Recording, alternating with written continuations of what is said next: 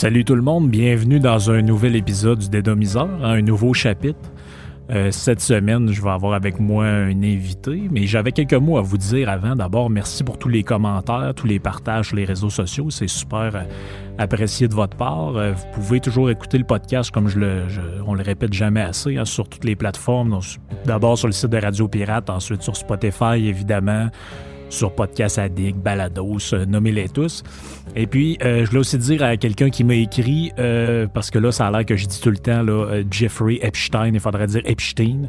Donc, j'ai demandé si lui, il disait Albert Einstein ou Albert Einstein, mais jamais eu de réponse. Fait que ça, c'est une autre histoire. là. On peut s'obstiner longtemps sur les, euh, la prononciation des noms, mais bref, c'est pas le, c'est pas le sujet du, euh, du podcast aujourd'hui. Comme à chaque 5 ou 10 podcasts, j'essaie d'avoir des, des invités. Cette semaine, on a un invité que vous connaissez probablement tous, soit parce que vous êtes des, des amoureux de la bourse et de, de l'économie, puis vous le, le suivez à Radio Pirate ou à, à Choix Radio X, ou soit parce que vous êtes des, des fans du podcast L'Aubergiste. Donc, on reçoit Jerry. Salut Frank. Salut, ben merci d'avoir accepté de venir dans le podcast. C'est moi Je qui te que- remercie de, de- de m'inviter. Je sais que tu en fais quand même beaucoup là, dans une semaine. Ben, moi, je suis un auditeur de, tes podcasts. Je les ai tous écoutés. J'adore ça. J'adore, euh, j'adore toutes les histoires de musique. Je ne suis pas, euh, suis pas un connaisseur de musique. Je me, je me calcule pas comme un, un grand fan de musique, mais j'aime la musique. Oui. Puis euh, tu m'as appris beaucoup d'affaires. là. Vraiment, euh, j'ai trouvé ça, j'ai trouvé ça le fun. Parce que je sais que toi, tu es plus. euh, ben, je sais que tu écoutes plusieurs affaires, là, mais je, je- je- entre autres, c'est plus ta blonde. Je pense qu'elle, c'est plus fan de genre New Country, des choses comme Ma ça. blonde, c'est beaucoup de New Country euh, depuis peut-être une dizaine d'années. C'est- une, femme dans la cinquantaine. On a, on, a même âge. Donc, on a 54 ans. Euh, depuis, on va dire, mettons, début de la quarantaine, euh, fan de New Country. Euh, elle a toujours aimé ça un peu, c'est-à-dire le, country en, général. Mais là, là, elle est assez, est assez fan. Là, mais elle écoute, elle écoute d'autres choses aussi. mais vraiment, c'est son. c'est vraiment ce qu'elle aime le plus là, présentement. Là, c'est, c'est le genre de musique, elle dit, moi, je me, quand j'écoute ça, elle dit, ça, je, je me casse pas la tête. Euh, Oui. euh, souvent, ben, c'est des messages euh, d'amour, c'est des, des histoires de vie, c'est, le côté. euh, puis, c'est, toujours des choses, c'est terre à terre. là, le- le- le- Oui. des fois, c'est assez basique comme, comme, comme parole, mais elle, elle dit ça y fait du bien. je veux dire. Puis quand elle fait des. Quand elle roule un peu en voiture aussi, souvent elle va, elle va prendre, elle va faire de la route, elle va monter à Montréal.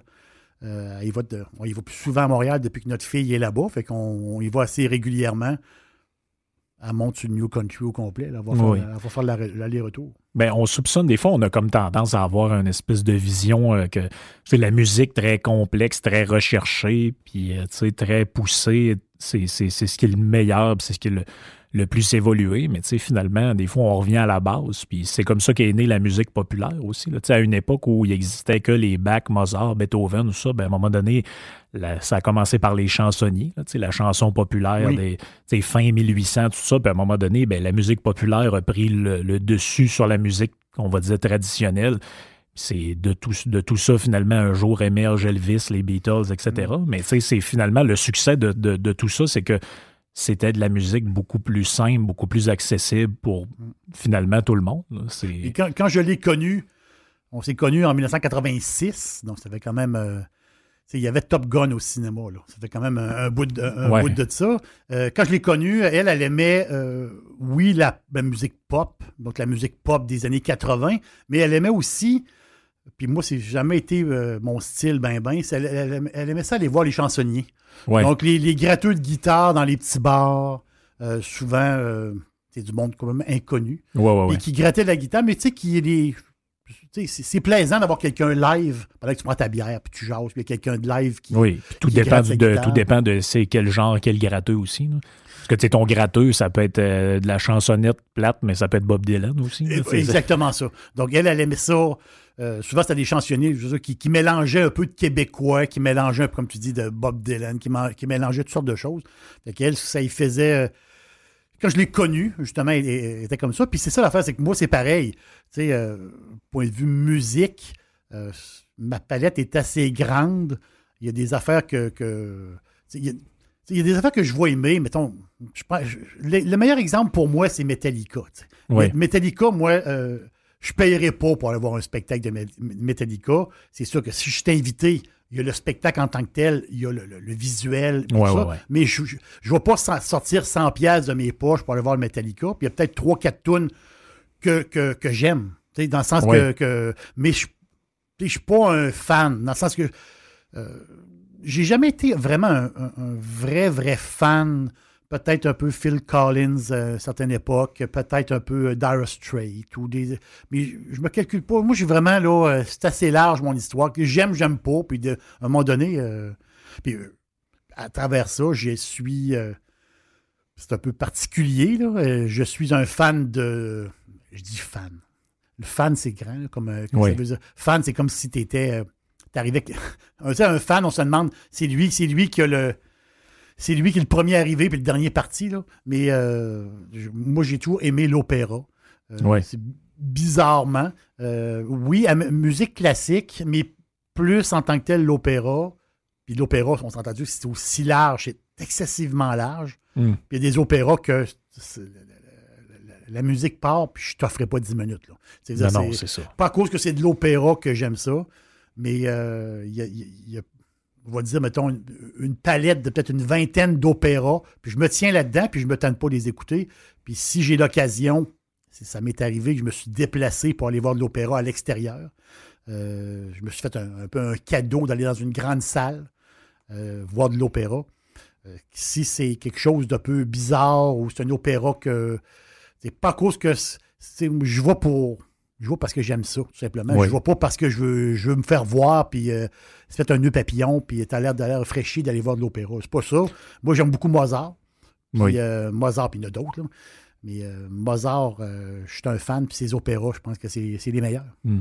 Mais tu touches un bon point, pareil, par rapport à la musique, c'est que, puis on pourrait étendre ça à n'importe quoi, ça pourrait être la littérature, ça pourrait être, ça pourrait être n'importe quelle forme d'art en particulier, mais quand, mettons, on s'intéresse, mettons, quelqu'un qui ne connaît pas la musique classique, pour lui, musique classique, c'est de la musique classique. C'est comme, mettons, le jazz. Euh, jazz, c'est du jazz. Puis là, quand tu te mets à fouiller là-dedans, tu fais Ah, mais finalement, il y a du cool jazz, il y a du bebop, il y a du, du, free jazz, il y a de l'avant-garde, il y a du jazz rock. Puis là, quand tu te mets à t'intéresser à ça, tu décortiques, tu te dis Christy, c'est beaucoup plus complexe et varié que ce que je que ce que je m'imaginais. Puis là, les gens, mettons, ils entendent parler d'opéra, disent Ah ouais, ta, ta, ta. On a tout un peu une image euh, sonore et mentale dans notre tête de ce que ça peut être, mais il doit y avoir là-dedans autant de variété que. Oh, énormément de variété. Que, ben, ah parce que dans la musique classique, je veux dire, tout le monde a déjà entendu là, euh, la sonate à la lune, là, puis des affaires de même, puis euh, les quatre saisons de Vivaldi, mais tu sais, je veux dire, c'est, ça fait plus partie de la culture, en tout cas beaucoup moins qu'avant. Parce que si je remonte un peu, mettons, moi, mes grands-parents, il y avait des, des vinyles de classiques. C'est ceux qui écoutaient dans le temps parce que eux autres, quand ils étaient petits, les Beatles, ça n'existait pas. la musique populaire, ça, ça c'est arrivé. Ben, je ne je, je, connais pas assez ça, mais peut-être que tu vas Peut-être que toi, tu as, vécu un peu ça par rapport à tes parents, mais je ne sais pas à partir de quand la musique, entre guillemets, populaire là, est arrivée euh, au, Québec, à partir de quand les gens ont eu accès, mettons, à, à Elvis, ces affaires-là, par rapport à quand c'est sorti, parce que moi j'ai l'impression qu'il y a eu probablement un petit décalage là-dessus. C'est drôle parce que euh, ce sujet-là, j'en ai parlé avec ma sœur. Euh, on est une famille de six chez nous. Euh, j'ai trois sœurs, j'ai trois sœurs plus, plus vieilles que moi. J'ai deux frères plus jeunes, donc moi je suis dans le milieu. Puis une de mes sœurs, justement, je jasais avec elle, elle est venue souper chez nous. Puis c'est on s'est comme parlé un peu de musique à un moment donné. Puis là, elle m'a sorti elle m'a sorti que. Euh, elle dit, j'ai recommencé à d'écouter Neil Diamond. Oui. Là, je dis, ah, oui, ah oui, oui, Neil Diamond. Puis, tu sais, moi, Neil Diamond, je le vois, je le voyais dans ma tête, tu sais, euh, bon, les dernières tours de Neil Diamond, dans le temps qu'il était à Vegas, c'était l'affaire, c'était l'affaire. Mais c'était le Neil Diamond du début de Neil Diamond, le fameux euh, Hot August Night. Et l'autre soir, c'est drôle, puis ça fait quelques semaines de ça. L'autre soir, je me suis. Je, dit, je vais l'écouter. My God! C'est bon! Ça n'a pas de sens. là, ça me rappelait. Ça me rappelait quand j'étais petit, quand ça me rappelait, je ne sais pas quel âge que j'avais, j'avais peut-être 7-8 ans. Mon père, je me rappelais que mon père avait, était arrivé chez nous avec un, disque. C'est comme le souvenir que j'ai de voir mon père arriver. Il dit qu'il s'était acheté quelque chose. Tu sais, souvent, sais, la musique, c'était ma mère qui achetait des choses, tu sais, les, les, les euh, tu sais, euh, Harry Belafonte. ouais. C'est un peu cette période-là des années 60. Euh, euh, aussi, il y avait la période aussi un peu bossa nova, qui Ouais, était très, très populaire. Très populaire des années 60, qui était vraiment les petites musiques tranquilles, un peu brésiliennes. là, C'est un petit son, euh, un petit son le fun. C'est mettre de l'ambiance. C'est la musique d'ambiance, le fun. Puis euh, j'ai l'image de mon père avec son, avec, avec son disque. J'ai l'image de mon père assis dans le salon qui écoutait sa musique avec le disque. Tu sais, sais, On parle, on parle que les vinyles sont revenus à la mode, puis que les jeunes tripent d'avoir un vinyle dans les mains, puis d'avoir une espèce de carton, de quelque chose euh, Oui. physique dans tes mains. Puis moi, ça m'a fait des flashs dans ma tête. J'ai dit, oui, oui, le disque de Neil Diamond, c'est incroyable. Ma soeur me dit qu'elle l'avait encore. Elle elle l'a gardé, c'est-à-dire elle, elle le possède. Mais je suis tombé là-dedans. Ça prouve une chose. Ça prouve que il y a un peu de magie dans, dans la musique. Parce que, Oui, vraiment. euh, euh, moi, j'y pensais pas à Neil Diamond. Là. Puis là, ma soeur me le fait penser. Euh, un soir, je décide d'aller fouiller là-dedans un peu. Puis là, j'écoute justement l'œuvre au complet, le, le- le- le la, disque la- au complet. ouais. Je, je l'ai écouté au complet, ce disque-là, puis je me suis dit, là, ça me rappelait des souvenirs que c'est ça qui jouait chez nous quand j'étais petit. Puis là, c'est redevenu, là, je suis quasiment rendu un fan de Neil Diamond qui vient de popper là, là. Oui. Puis que je l'ai comme jamais été. C'est- ça la magie de la Mm. musique. Oui, puis c'est la beauté aussi, dans, dans, dans, dans ton cas, ça s'applique moins un peu, mais c'est la beauté, moi, je trouve, de toutes les Spotify, là, puis on pourrait mettre Deezer, Tidal là-dedans, puis toutes ceux- les Mhm. plateformes que vous voulez. Moi, ça m'a permis de découvrir énormément d'artistes puis de musique que je- dont je suis pas du tout contemporain. Tu sais, c'est pas, entre guillemets, c'est pas normal que quelqu'un de mon âge écoute du Louis Armstrong. C'est- pas normal. C'est pas normal. Louis Armstrong, c'était euh, c'était mon beau-père. Mon beau-père écoutait Louis Armstrong. Puis il écoutait Nat King Cole. Ouais, c'est ça, c'est ça. Nat King Cole, puis Louis Armstrong, puis Ella Fitzgerald, puis... Ella Fitzgerald. Puis euh, euh, moi, j'avais j'avais quelqu'un dans ma famille euh, qui écoutait, puis c'est- c'est- qui écoutait, euh, je cherche son nom, une chanteuse, je l'ai sur le bout de la langue, là. Euh, Astrud Gilberto. Ouais. Elle, elle écoutait Astrud Gilberto. Astrud Gilberto, je suis allé la voir en spectacle. Elle était, en fin de carrière. Je suis allé la voir en spectacle parce que ça me rappelait, un, ça me rappelait des, des souvenirs quand j'étais jeune. Puis pas juste ça. Elle donnait un méchant show, là. Tout seul, tout seul sur scène avec un, euh, une petite guitare et euh, un genre de violoncelle, ou pas, pas violoncelle, mais un genre de euh, un autre instrument à cordes. Et la fille seule devant une salle pleine, t'entends pas un son, personne ose tousser. Ouais. Des fois, tu vas voir quelque chose, dans le monde, ça tousse, puis ça crache. Là, t'entends rien. Et Astro Gilberto qui chante tous ses succès, ses petites tunes bossa nova des années Ouais, 60. ouais, ouais. C'était quand même magique. là. C'est- C'était c'était fou. là.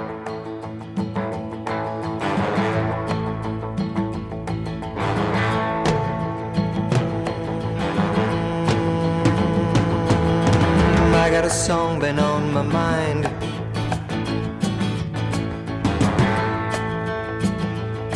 And the tune can be sung and the words all rhyme.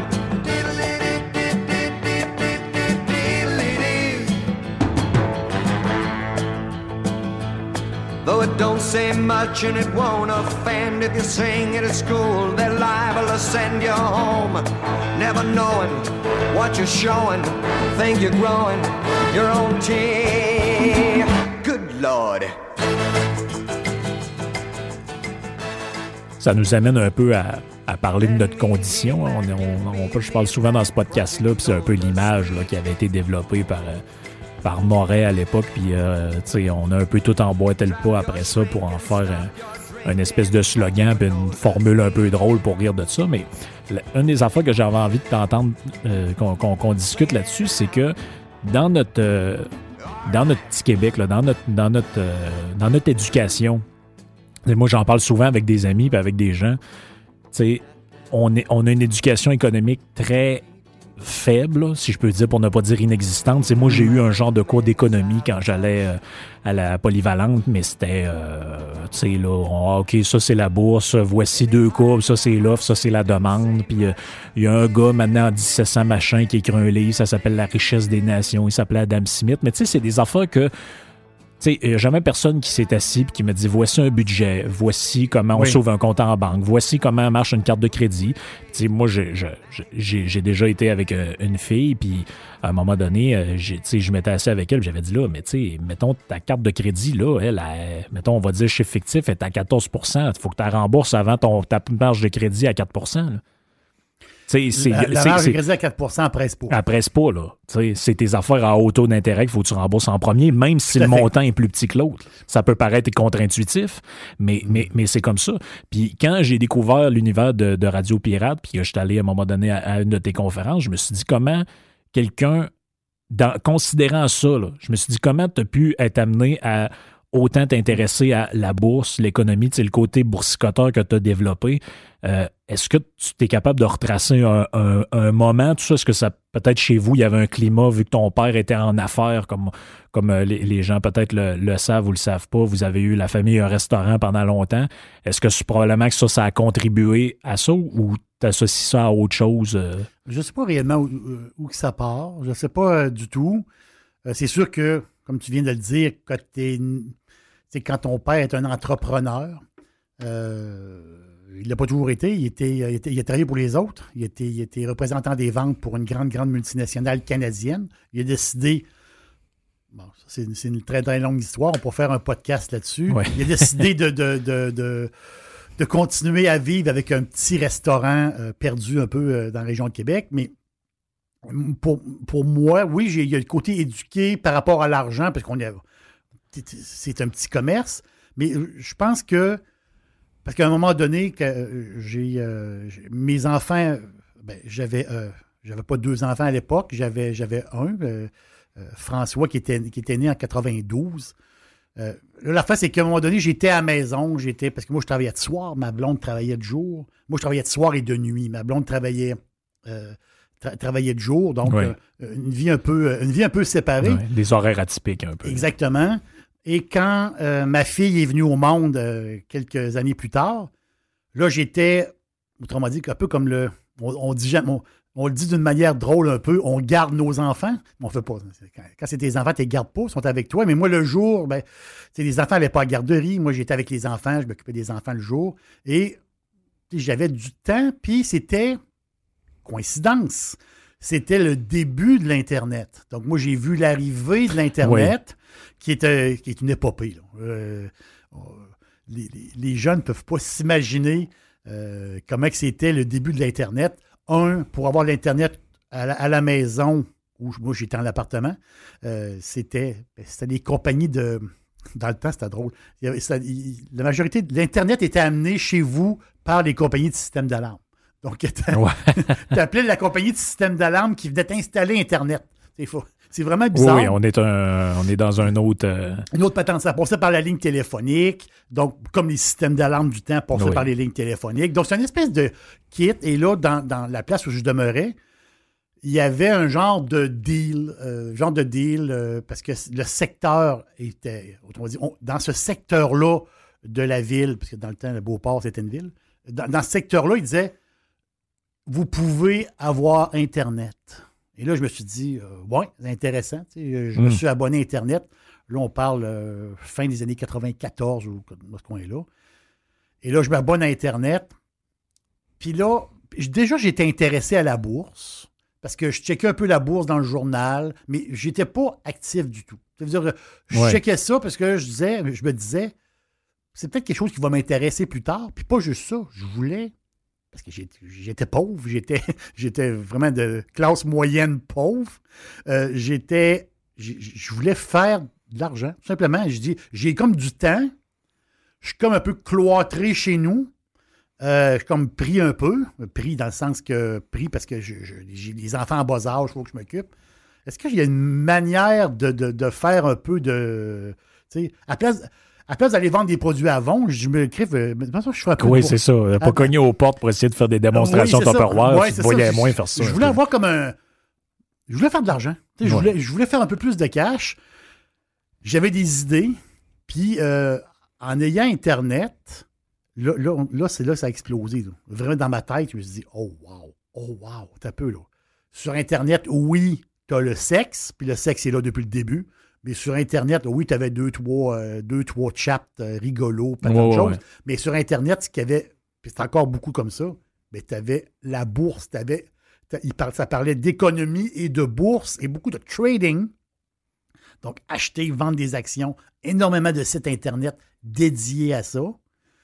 Et euh, c'était le début aussi, dans ce temps-là, des courtiers à escompte. Hum. Donc, euh, oui, le courtage escompte, oui, le courtage, les valeurs mobilières, tu sais, je vais prendre, je vais prendre euh, Desjardins qui ont commencé au début des années 90.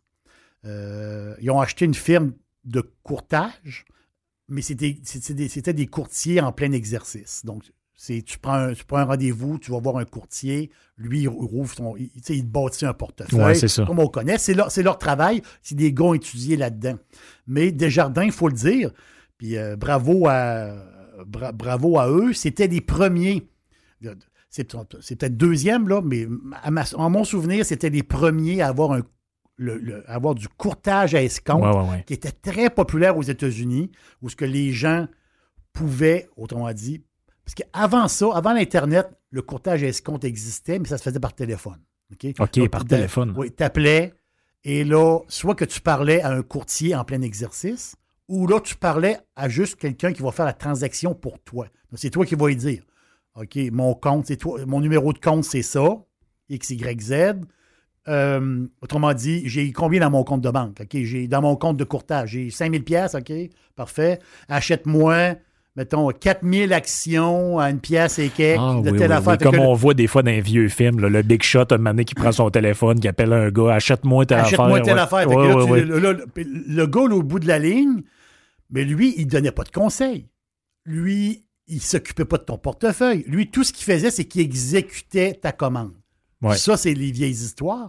Quand il arrivé à Internet, mais là, il y avait les, il y avait les courtiers à escompte où ce que tu pouvais, tu, trouves, tu rouvres ton compte. Oui. Et là, tu étais autonome. Et ça, ça l'a explosé, le courtage à escompte ici au Québec. Ça l'a explosé avec. ben, explosé dans le sens que ça l'a grandi euh, beaucoup avec. Il y a eu une première bulle, je peux dire, bulle d'ouv- d'ouverture de compte avec toutes les histoires au tournant des années 2000 où ce que les compagnies Internet étaient là, les Nortel de ce monde, les grands noms. Donc, les, les gens entendaient parler des traders comme moi qui disaient OK, moi, j'étais à la bourse. Ah, tu étais à la bourse, toi? Tu fais des transactions? Ah oui. Mais tu fais ça toi-même. Tu sais, les, le- les, les- les Québécois se rendaient- ils se connaissaient pas ça dans le sens que, dans le sens que pour eux, c'était nouveau. Il y a eu une première, je peux dire, il y a eu une première euh, euh, poussée où ce que je prends Disnat parce que moi, au début, j'étais avec Disnat, j'étais avec TD plus tard, puis plein Ouais, d'autres ouais, ouais. escompte. Mais Disnat, moi, je me souviens très, très bien, ici, dans la région de Québec, dans le, le centre d'achat Place de la Cité. Le Disnat est encore là aujourd'hui. Où ce que les. les, euh, euh, il y avait, c'était, une pure folie. là. Il y avait un bureau de Disnat et moi, j'ai vu des filets et des filets de monde aller chez Disnat pour rouvrir des comptes. là. Une, une file. Parce que dans le temps, il y avait beaucoup de monde, pas d'Internet. Aujourd'hui, Ben quand oui, tu, ben oui. tu trouves un compte de banque. Aujourd'hui, on n'y va plus à la banque. hein. Tout se fait sur le web, mais quand on parle de même, on dit, on dit qu'on sort du Moyen-Âge. Mais ça fait pas longtemps. Dans le sens que les, gens, fallait qu'ils aillent sur place parce qu'ils ne pouvaient pas le faire par Internet. Il n'y avait pas Internet. Non, non, mais moi, écoute, c'est- drôle à dire, mais ça a tellement évolué dans les dernières années. Moi, je raconte ça des fois, des, des mettons, des cousins ou des frères et sœurs de des amis euh, qui ont peut-être quoi, 10 ans de moins que moi. Mm. Moi, j'ai 29 ans. Je leur explique que quand j'étais plus jeune, j'appelais un ami, puis ça sonnait occupé parce qu'il était sur Internet. là. Oui. Puis les gens, ils, ils- on peut plus, on dirait qu'on ne conçoit plus que ça existait, mais c'était, ça fait 15 ans que c'était de même, peut-être? 15 ans, 13 ans? Oui, Ça fait pas bien longtemps qu'on est sorti de ça. Puis dans certaines régions, ça fait peut-être 4 ans que c'est plus de même. là. c'est ça. C'est, c'est, on, on- on perd un peu le, la, la- la notion. Puis en plus, dans l'exemple que tu donnes, d'après moi aussi, il y avait le fait aussi de les rapidités de la connexion. À un moment donné, si tu veux jouer à la bourse avec un, le, là, le petit hamster, il tourne, puis il tourne, puis il tourne, puis il tourne. Exactement. Là, tu essaies de faire ta transaction, tu te dis, ouais, finalement, je suis peut-être mieux d'appeler. Oui, puis des fois, oui, c'est ça. L'Internet coupait. Euh, c'était quand même pas si pire. Les plateformes étaient rudimentaires parce que ce que tu voyais, c'était pas euh, très élaboré. On s'entend-tu qu'on n'avait pas de graphique en temps réel? ça veut dire qu'il y avait. Non, non, c'est ça, rudimentaire. c'est ça, Mais, ça faisait la job. Dans le sens qu'on avait comme. On était capable de plus appeler, justement. On était capable de, faire des trades par nous autres mêmes. Donc, il y a eu un boom avec, avec la- la- la- la- l'avènement technologique. Beaucoup de monde ont voulu trader. Beaucoup de monde ont voulu trader. Et là, quand la bourse a craché, quand la bulle techno, on va- l'appeler comme ça, la bulle Mm. techno a craché, là, c'est, il y a eu l'effet contraire. Là, il y a eu l'effet que, ah non, non, là, la bourse, pas pour moi. Ah, OK, j'ai mis 10 000 piastres là-dedans. J'ai acheté du Nortel, ça vaut une, paquet- ça vaut un- une poignée de scène noire, je ne vaux plus rien. Le monde se sont comme. Il y a eu une mauvaise période, on va dire, mettons, de 2000 à 2005, où ce que vraiment, là, du monde qui, qui ont abandonné, là, qui, qui ont lâché ça. Puis, ah, c'est pas pour moi la bourse. euh, puis, euh, il y a- puis il y a eu l'autre période, tranquillement, pas vite, là, le monde, comme, je vais le dire, le monde, de plus en plus, euh, les, plus jeunes, j'ai fait justement une rencontre avec des. euh, dans un cégep. Oui, dans un cégep. Très le fun. C'est la première fois que je le faisais. Ça, c'était euh, à la demande d'un, professeur. à la ou- demande d'un professeur, c'est un, un élève qui était venu avec un de ses, un, un- de ses parents, qui avait accompagné ses parents qui étaient venus me voir. Puis moi, tu sais, je fais des, je fais des conférences, mais c'est des c'est mé- mélange de spectacle, conférences. Oui, oui. Je fais ça le fun. Il faut faire ça le fun. C'est pas, c'est pas, euh, c'est pas tough. Oui, parce qu'on va, on va le dire à la base, le- je pense que c'est ce qui contribue au fait qu'on n'a pas une très grosse éducation économique, c'est que c'est pas un sujet très, très sexy. là. À- à- c'est Voilà. que- Comme ça, de même, là, on s'imagine un peu l'économiste, un gars un peu.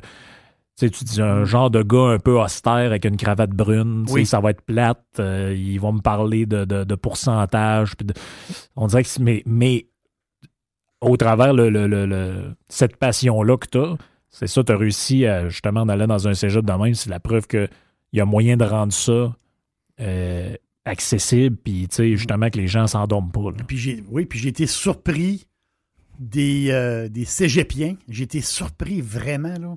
Je peux te le dire, c'est la, la- la majorité de- d'eux autres étaient déjà. Il y en avait déjà qui étaient opérationnels. C'est incroyable. Il y en a d'autres que ils suivaient le, le- le portefeuille de maman ou de papa puis les, les affaires. Puis, mais c'est où t'accroches? Parce que les Américains, euh, les Américains, hein, les Américains, Ah, ils sont méchants. ah oui, c'est des Américains. Les Américains, ils ont, ils ont- en dedans d'eux autres, oui, OK, ils ont, ils ont- un peu d'argent, ils vont voir un courtier, euh, ils se font conseiller, puis ça. Mais ça, ça c'est une partie de leur affaire. Ils gardent toujours une partie, on va le dire pour fun, euh, par plaisir ou des idées qu'ils ont. Mais c'est ça qu'ils font, les Américains. C'est peut-être 20% de leur portefeuille, c'est peut-être 40% c'est peut-être 10% Je ne sais pas c'est quoi le pourcentage, mais c'est ça que j'explique au monde. La vieille, la vieille, euh, ça c'est ça c'est typiquement québécois. À un moment donné, tu entends ça, tu dis ah si j'avais de l'argent là, mettons je le mettrais là-dedans ou j'investirais Ah, ouais, là-dedans. ouais. On l'entend souvent ça. Ah oui ça ça ça va, Hey, c'est pas pire cette histoire là. Si j'avais de l'argent, j'en mettrais là-dedans. Ah ouais, mais ben c'est ça, c'est ça le boursicotage. Puis c'est ça que les, les- les- les- les Québécois, c'est sûr qu'on n'est pas rendu au niveau, je parle euh, de, de- de- de- de s'imprégner dans, dans la société. Les Américains, c'est tout- quasiment tous des traders. Les Américains, je te dis, là, c'est incroyable. Montre-moi qu'ils ont un petit peu, un peu d'argent. Puis là, je parle d'un peu d'argent. Là. Moi, je- moi-même, je suis quelqu'un de classe moyenne. C'est vraiment Ouais. de classe moyenne. Oui, ma, ma femme gagne un, elle a un, bon travail. Moi, j'ai un bon travail. On, on sait que la vie, comment ça coûte cher. J'ai une maison normale. J'ai, on a deux petites voitures. Mm. C'est-à-dire, mais on- c'est un choix qu'on fait. On a eu des enfants, on aide nos enfants. On j'ai aidé mes enfants pour les études. Puis on aime ça se payer des vacances un peu dans, l'année. Mais si moi, je me calcule comme quelqu'un de classe moyenne, puis c'est accessible à nous autres. C'est ça l'affaire, c'est que le discours, le discours, c'est que on peut faire un peu comme les Américains. On peut se mettre le nez dans nos affaires parce que on dirait que c'est. Je me trompe peut-être, euh, Frank, je me trompe peut-être, mais j'ai l'image dans la tête du. On va parler de Desjardins, justement. Bravo à eux avec Disnat, puis les. Je ne pas le publicité Mhm. que je fais, mais des courtiers escomptes, il y en a une douzaine au Canada. Je parle de Disnat parce qu'il était dans les premiers. Il faut, faut, le, faut le dire. Mais. euh, j'ai l'image de, de Monsieur Desjardins avec sa caisse pop. Ça arrive sud de, de Québec, Lévis, Oui. je pense que. Où ce que le- l'espèce de paysan arrive avec une espèce de poche, avec des, des pièces dedans, puis il arrive, il met ça sur le comptoir, puis il dit au bonhomme Occupe-toi de mon argent. Oui.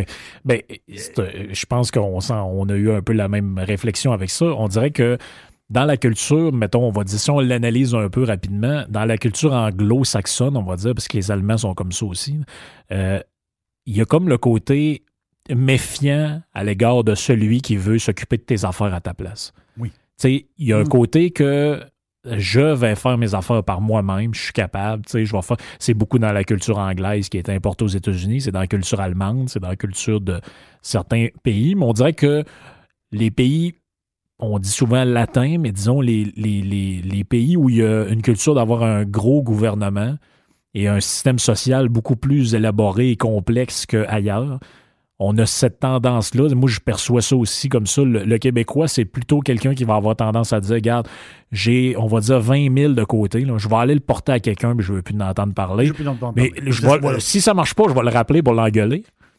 Mais. Euh, Il va l'entendre parler, c'est sûr. s'il va en entendre parler, mais euh, moi, ce que je veux, c'est que ça. Occupe-toi que ça fructifie. Là. Oui. Puis euh, moi, j'ai pas le temps de regarder ça tous les jours. Là, Moi, je, je- c'est comme ça que je le perçois, mais ça, c'est quelque chose de culturel. Comme tu dis, ça remonte à, à des temps anciens, puis les, les, les mœurs ne veulent pas se, se transmettre. Puis tu sais, quand tu parles avec des gens qui viennent des régions éloignées, puis tu parles avec des, des vieilles personnes de là-bas, ils te le disent. Quand ils étaient jeunes, il n'y en avait pas d'argent. Le, le fait de voir de l'argent, du papier, c'est beaucoup une économie de troc. là. Oui. Encore, puis même encore, moi, je, le remarque encore, ici, on voit pas ça, mais si tu vas dans euh, le, le- le- fin fond de la BTB ou de la Gaspésie ou du lac Saint-Jean, c'est des pratiques que tu vois encore. Le gars, il arrête chez à la boucherie, puis mets-moi ça sur le bill. C'est des affaires qu'en ville, on ne voit plus. Là. Y a pas, euh, je pense pas qu'à Québec, Montréal, Toronto, il y a des bouchers qui font des. puis, tu sais, moi, j'ai. Mon, père, moi, avait, euh, avait, puis il y a encore une petite entreprise de sécurité. Puis, euh, à un moment donné, c'était des affaires qu'on va chez la coiffeuse, puis elle nous coupe les cheveux gratuits parce qu'il y a mis un système d'alarme chez la coiffeuse. Voilà, c'est du troc. C'est du troc, C'est là. ça. c'est une version plus moderne de, du- de- de- de- d'échange de services. Mais pendant très longtemps, les Québécois ont fonctionné comme ça parce qu'il n'y avait pas d'autres moyens. Il n'y a pas d'autre moyen. Mais ça, c'est clair que quand tu pars de là, l'idée de dire je vais prendre des actions d'Amazon en bourse, c'est un- C'est ça. Puis le côté aussi, y tu sais, y quand il est arrivé l'an 2000, puis euh, c'est- J'ai pas la date exacte, mais c'est euh, à l'époque, Bernard Landry était premier ministre du Québec dans ce temps-là. Bernie, Bernie, euh, Bernard Landry. feu Bernard. Feu Bernard Landry. Et à un moment donné, il y a une cloche qui s'est sonnée euh, au gouvernement du Québec. Euh, le Québec est en retard. L'accès Internet, Ouais. c'était. c'était je pense qu'il je pense qu'il y avait. Je m'avance là, mais j'ai un chiffre dans la tête. C'était 50% des Québécois, on est en l'an 2000, là. on n'est pas en 1994, on est en l'an 2000, 50% des Québécois avaient, un moment, avaient accès à Internet. Je te parle d'avoir accès à Internet. Oui, accès. OK, accès, c'est pas de l'avoir à la maison. Là. Accès, c'est que, oui, là-dedans, il y a du monde qui l'ont à la maison et il y a du monde qui l'ont au bureau. Oui. Euh, tu sais, dire, c'est pas 50% du monde qui l'ont à la maison. Et là, à un moment donné, tu veux dire, les, les, les bonzes du gouvernement, ils ont dit, un peu, là. Là, le Québec, qui est, on va le dire, toujours un peu plus lent qu'ailleurs. Oui. Euh, là, il faut faire quelque chose, il faut faire quelque chose. Et là, il est arrivé une espèce de package deal avec les fournisseurs Internet. Là, ça avait commencé à changer. Oui, ça débloquait. C'était plus la compagnie de. de- de- de- c'était plus la compagnie de, de, de système d'alarme qui te branchait. Là, là, là, là, euh, euh, les microthèques de ce monde se sont fait acheter par, euh, par les TELUS, puis des ci, puis des ça. Il y a eu un brassage. Et là, les grandes compagnies étaient rendues là-dedans, dans l'accès Internet. Et là, il y avait un genre de package deal qui s'appelait Brancher les familles, où ce que, autrement dit, euh, brancher, brancher les familles, où ce que ça coûtait pas cher. Il y avait même une subvention, si je me souviens, pour euh, l'achat d'un ordinateur. Oui, ton premier, ouais, il me semble que je me souviens de Il y ça. avait un genre de subvention. Puis pour ramener ça à la bourse, justement, ça l'a, c'est- c'est- c'est- ça l'a donné vraiment, là, c'est- ça l'a donné un push. là. Quand il est arrivé en bourse, je fais 1 plus 1, 2, l'histoire de la bulle, de la bulle boursière Oui. technologique, et l'arrivée, je parle pour nous autres Québécois ici, et l'arrivée de, nouveaux, de nouvelles personnes. Et là, là, tout le monde voulait avoir, ben pas tout le monde, de plus en plus de monde. C'est là que ça a débloqué. Le courtage à escompte au Québec, c'est là que ça a débloqué vraiment. Là, vous dire, attends un peu, là, euh, on peut faire nos, choses par nous autres mêmes. On peut trader par nous autres mêmes. Il y a une espèce de déclic qui s'est fait. Oui. Le monde, a dé- je me répète, le monde a débarqué de ça parce que se sont fait, plusieurs se sont fait laver à la bourse parce qu'ils en ont mangé une, ils sont allés trop fort. Trop fort pour le moyen, un. Deux. Ça veut dire, la rapidité de trading est assez so-so aussi. Aujourd'hui, on trade sur nos téléphones. Moi, je fais, Oui, je- je c'est- fais des transactions sur mon téléphone. Puis, euh, on s'entend-tu, des fois, c'est pas juste des 1000 et des 2000 pièces. Si tu fais une trade sur ton téléphone, comme si... euh, puis, je suis directement sur le marché, sur le Nasdaq, à New York, à Toronto, directement sur mon téléphone. Aujourd'hui, les outils sont... Oui. c'est inimaginable à qu'est-ce qu'on l'avait. Mais tu sais, c'est- un peu ça, là, veut dire le, le début, euh, mon intérêt par rapport à la bourse. Euh, Puis, puis je, je- je vais le dire, j'ai fait quelques, quelques investissements payants. J'ai eu- assez la main. euh, La main heureuse. j'ai eu la main heureuse, puis j'étais un gars qui lit beaucoup, qui fait que ça ça m'a aidé, j'étais assez renseigné. Puis ben, pourquoi être si renseigné? La raison, Internet. Ben, c'est ça. Tout, c'est- Puis- tout est ouvert, Frank. Tout est ouvert devant moi. ça fait exactement le pont sur ce dont je, je- je- ce, qui, ce qui me passait par la tête en même temps que tu parlais, c'est que c'est finalement le, le- le- la naissance du boursicoteur, la- la- ce côté-là que, que, que tu avais, que, en plus, on en a déjà parlé ensemble. À un moment donné, tu me disais, ça, ça m'a frappé à un moment donné quand j'ai commencé à me- m'informer puis me cultiver là-dessus, de voir qu'au Québec, ça n'existait pas. là. des spécialistes de, entre guillemets, de bourse ou des gens qui parlent de, soi, de ça, soit dans une, une, une chronique à la radio ou à la télévision ou dans n'importe quel média. Il y en avait un, il faut le nommer, c'est euh, Michel Carignan. Michel Carignan qui a, euh, on va le dire, un gars de Montréal, un gars qui a fait, euh, c'est un trader à la base, il, il a parti sa compagnie. Euh, puis c'est un, un gars qui éduquait justement, parce que lui, tu- pouvais s'inscrire sur c'est lui, lui avait sa propre plateforme de trading. Oui. Il a amené, on va dire Carignan, là, c'est un des pionniers du boursicotage québécois. Un jour, il va avoir un, un jour, il va avoir un livre sur Carignan. Il doit avoir des affaires à raconter, ce gars-là. C'est fou. Puis, euh, on va dire, c'est un, c'est un des pionniers québécois du, euh, du trading. Ouais, c'est intéressant. Un jour, peut-être, ça fera un, un article sur un futur, Un euh, garanti. un futur média. Mais euh, c'est ça, ça fait. Tu sais, aujourd'hui, je pense que le fait que y a, tout ça s'emboîte un petit peu ensemble, puis tu sais, c'est. Moi, ça me per- toi, ça te permet de, de- de faire ton travail. Moi, ça me permet de, de faire le.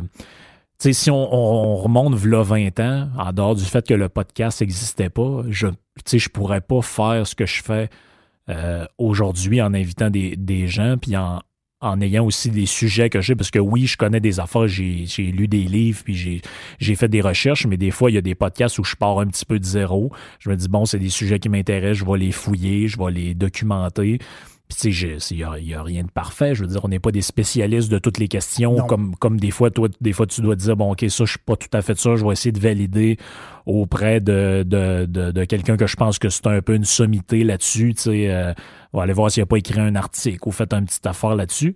Mais aujourd'hui, avec l'Internet, l'accès à l'information, justement, notre, notre éducation économique, puis notre Ah. éducation en général, mais notre éducation économique, T'sais, on voit qu'on va quand même dans la, la- dans la bonne direction, mais c'est sûr qu'il y, a- il y a un genre de retard à combler, tu sais, Ah oui, parce que quand, quand, mettons, on a, on a tous les débats alentour de la, de la Fédération canadienne, la péréquation, le, le- ce que paye le Québec dans le Canada versus l'Alberta versus les autres provinces, puis là, ben, pour les gens, les quelques auditeurs qui sont à l'extérieur du Québec, ça pourrait être adapté à n'importe quelle situation. Là, on pourrait parler de la France, on pourrait parler de, des États-Unis, peu importe, mais on se rend compte qu'il y a beaucoup de gens encore aujourd'hui qui ne comprennent strictement rien à comment fonctionne minimalement l'économie. Puis ça, me, ça me fait penser à, je me souviens pas si tu te souviens de ça, je sais pas si tu te souviens de ça, mais à un moment donné, pas longtemps avant de mourir, Jacques Parizeau avait été euh, invité à Tout le monde en parle, puis il avait dit quelque chose qui, moi, m'avait frappé, puis en même temps, euh, je trouvais que c'était assez euh, symptomatique de notre société. Il avait mm. dit vous savez, euh, ben, avec sa voix un peu. Euh, oui, euh, vous savez, au, assez solennel. Oui, assez solennel. Vous savez, au Québec, il y a pas probablement cinq personnes seulement qui comprennent comment fonctionne l'économie et je crois peut-être en être une de celles-ci. Hmm. C'était un peu. C'était un peu inquiétant de savoir ça. Là de dire que notre système fonctionne d'une telle manière, puis a été fait d'une telle manière que finalement, ben, les citoyens, en fait, comprennent pas beaucoup. Puis quand on le, quand, le gouvernement dit, ah, OK, on a fait une annonce, on a investi tant d'argent dans telle affaire, mais si les gens qui connaissent ça un peu c'est une très mauvaise décision de faire ça. Mais tu sais, les gens leur disent, ah, on a investi de l'argent, ça va créer de l'emploi. Bah, c'est une bonne nouvelle, finalement. C'est dur après ça d'aller un peu à contre, parce que c'est ça qui est plate dans notre notre rôle des fois qu'on essaie de, de, pas de se donner, mais des fois on dit j'aimerais être un peu un organe de réinformation ou de, de, de, très modestement d'un peu d'éducation. C'est ça, il faut le dire, même si mm. on. Moi, je me. Quand, je parle de, mauvaise éducation économique des Québécois, je m'inclus là-dedans, moi, jusqu'à très, euh, très tard là, dans ma jeune vie euh, quand même. Mais il y a beaucoup de choses que j'ignorais totalement, que j'ai appris en côtoyant des gens, tout ça, mais c'est il y, a, un énorme travail à faire là-dessus. je, je, vais, le prendre, là, c'est parce que c'est moi qui c'est moi qui le dis, c'est moi, moi qui le pense. dans, les, dans des temps anciens, dans les temps très anciens, ceux qui avaient accès aux livres, c'était pas tout le monde, ceux qui avaient accès aux livres, ceux qui avaient accès à une certaine éducation, mais eux autres, c'est sûr qu'il y avait, les autres, c'était des paysans ou du monde plus, c'était pas de leur faute, ils n'avaient pas accès à ça. Euh, aujourd'hui, tout le monde a accès à l'information. On parle d'information économique. Tout le monde a accès à ça. Donc, moi, je pense qu'aujourd'hui, quelqu'un qui est pas informé, mais c'est sa faute. C'est pas la faute, c'est pas la faute du. C'est carrément de ta faute. Et si à un moment donné, ces personnes-là se font, entre parenthèses, puis je le dis là, euh, je le dis vraiment euh, humblement, là, se faire éduquer sur quelque chose, il ne faut pas qu'ils soient choqués de ça. Coudon, moi, moi, je m'intéresse à, plein de choses. On ne connaît pas toutes, là, mais moi, je m'intéresse à plein de choses. Et si, je ne sais pas, mais il arrive, euh, le gouvernement décide de faire un programme de quelque chose, puis là, toi, tu trouves que le programme a bien de l'allure, puis ton chum, il dit, ben, regarde, ça n'a pas d'allure le programme parce que euh, il va sortir 4-5 raisons. faut pas que la personne non éduquée s'énerve parce que tu le sais pas, l'autre le lu. Dans le sens que, à un moment donné, l'Internet, c'est démocratisé. Puis Christophe, si tu sais rien, là, à un moment donné, c'est ta faute. Aujourd'hui, je pense qu'il y, a, une grosse partie. On ne peut plus se détacher de ça. Dans le temps, dans le temps, c'était pas comme ça. Dans le temps, il y avait il y a une question de, de, classe sociale, etc., pour avoir accès. Mais aujourd'hui, euh, même les plus pauvres, même les plus pauvres ont accès à Internet. Les plus pauvres, puis en fait de compte, tu dis oui, mais c'est l'intérêt, puis tout ça. Je comprends que c'est l'intérêt, là, mais tu ne peux pas être une nullité. On parle d'économie ici, là. Il y a d'autres sujets, mais point de vue économique, tu ne peux pas être une nullité. Puis si à un moment donné, tu payes 20, 20 19, 20% sur une carte de crédit, puis que tu dois 5000 pièces puis tu as un autre 5000 que tu dois, je prends ton exemple du début, tu as, un autre 5000 que tu dois à, 2,3% Bien, lui, à 2,3% ça prend pas, ça presse pas. Baisse ton autre dette. Mais si tu ne le sais pas, puis tu payes juste l'intérêt ou tu payes... à un moment donné, je comprends que l'éducation économique, c'est important pour les, pour les jeunes, puis ça, mais il y a une limite, il y, a, une part de responsabilité du monde aussi là-dedans. Oui. Euh, avec avec l'information qu'on a, là, non, non, mais c'est quasiment inacceptable. Pour, pour, faire un, pour faire un pont avec un podcast que j'ai fait il n'y a pas si longtemps que ça, dans le temps, les gens ils étaient dans la caverne, mais il savait pas qu'il était dedans. Il n'y avait pas le moyen de le savoir. Tu le sais pas que tu vis dans un genre d'illusion. Aujourd'hui, la porte de la grotte est ouverte. Il y a quelqu'un qui dit il sort. Oui. Mais ça, c'est Internet. C'est la- l'accès. Puis on se rend pas compte de. On se rend pas compte de, de, de tout. De tous les sacrifices puis les, les combats que des gens qui nous ont précédés ont menés pour que nous autres, aujourd'hui, n'importe quelle personne de n'importe quelle classe sociale qui, qui, a- qui, ait accès à l'information, c'est le combat d'une vie de, des, de, des- de nos ancêtres. Puis il y en a là-dedans qui ont passé au bûcher pour ça. là. Oui. Tu sais, je parle, des fois, je jase de ça avec des amis, on a toutes sortes de conversations sur plein d'affaires, mais je me rends compte que beaucoup de gens connaissent pas cette histoire-là. Si tu demandes à quelqu'un pourquoi, mettons, qu'il existe des protestants puis des catholiques, la plupart du monde vont te dire Ah, ben, je pense que les protestants croient pas à la Vierge Marie ou, tu sais, ils reconnaissent pas le. Ils vont dire des affaires de même, ils reconnaissent pas le pape. Mais la vraie raison fondamentale, la, la- plus basique de toutes, c'est que le bonhomme qui s'appelait Martin Luther, un Allemand, un jour s'est dit Vous savez, tout le monde est égal aux yeux du Seigneur, puis tout le monde devrait pouvoir euh, avoir accès au texte. Parce qu'à l'époque, la Bible existait en latin ou en grec, à une certaine époque. Puis c'est que les lettrés, donc souvent les prêtres, les instituteurs, qui, ça, qui, qui eux autres agissaient comme intermédiaires. Moi, je vais lire ce qu'il y a dedans, puis je vais te dire ce que tu as besoin de savoir. Martin Luther, lui, un jour, il s'est dit Moi, mais moi, je vais traduire la Bible en allemand pour que tout le monde puisse la lire par lui-même, décider de ce sais, de ce qu'il veut finalement. Ça, ça a été vu comme un sacrilège, puis finalement, ça a créé toute une... Après ça, on a rajouté toutes sortes d'autres raisons, puis il y a eu des chicanes, puis ça a créé le schisme, puis après ça, on ne fera pas l'histoire, mais bref, les, les protestants, les catholiques, c'est depuis ce temps-là, ça s'est fait la guerre. Mais à la base, c'était une guerre d'accès à l'information. Oui. C'est quelqu'un qui s'est dit, ben regarde, moi, je vais permettre à tout le monde d'y avoir accès. Puis on l'a vu avec Internet au début. là. Moi, je me souviens, j'étais à l'école comme élève, comme étudiant, quand Internet est arrivé beaucoup dans nos vies. Puis au début, les profs, non, non, allez pas sur Internet, il faut que vous alliez à la bibliothèque, fait que va faire votre recherche, puis Wikipédia, c'est de la merde, puis telle affaire, c'est de la merde, puis tout ça, c'est pas vrai, il faut que vous alliez voir les livres. Aujourd'hui, ce discours-là est un petit peu disparu, heureusement, mais ça a été long, là. Oui, parce que Je me souviens, moi, des, moi je me souviens d'avoir fait un travail au secondaire. Je me souviens d'avoir fait un travail au secondaire où si tu avais dans tes notes de bas de page ou dans ta bibliographie une référence qui était sur Internet, c'était pas bon. Tu n'avais pas le droit de faire ça. Ça prenait un livre ou un article qui était publié dans une revue d'encyclopédie universaliste de je sais pas quoi. Aujourd'hui, on sait que. Je veux dire, que oui, il y a des niaiseries sur Internet, mais il y a des niaiseries dans les livres aussi. N'importe qui peut, euh, je veux dire, faire publier un, un- un- du moment qui est bien écrit oui. puis qui a les bons contacts. C'est pas parce que ce que tu fais est écrit dans un livre que c'est vrai.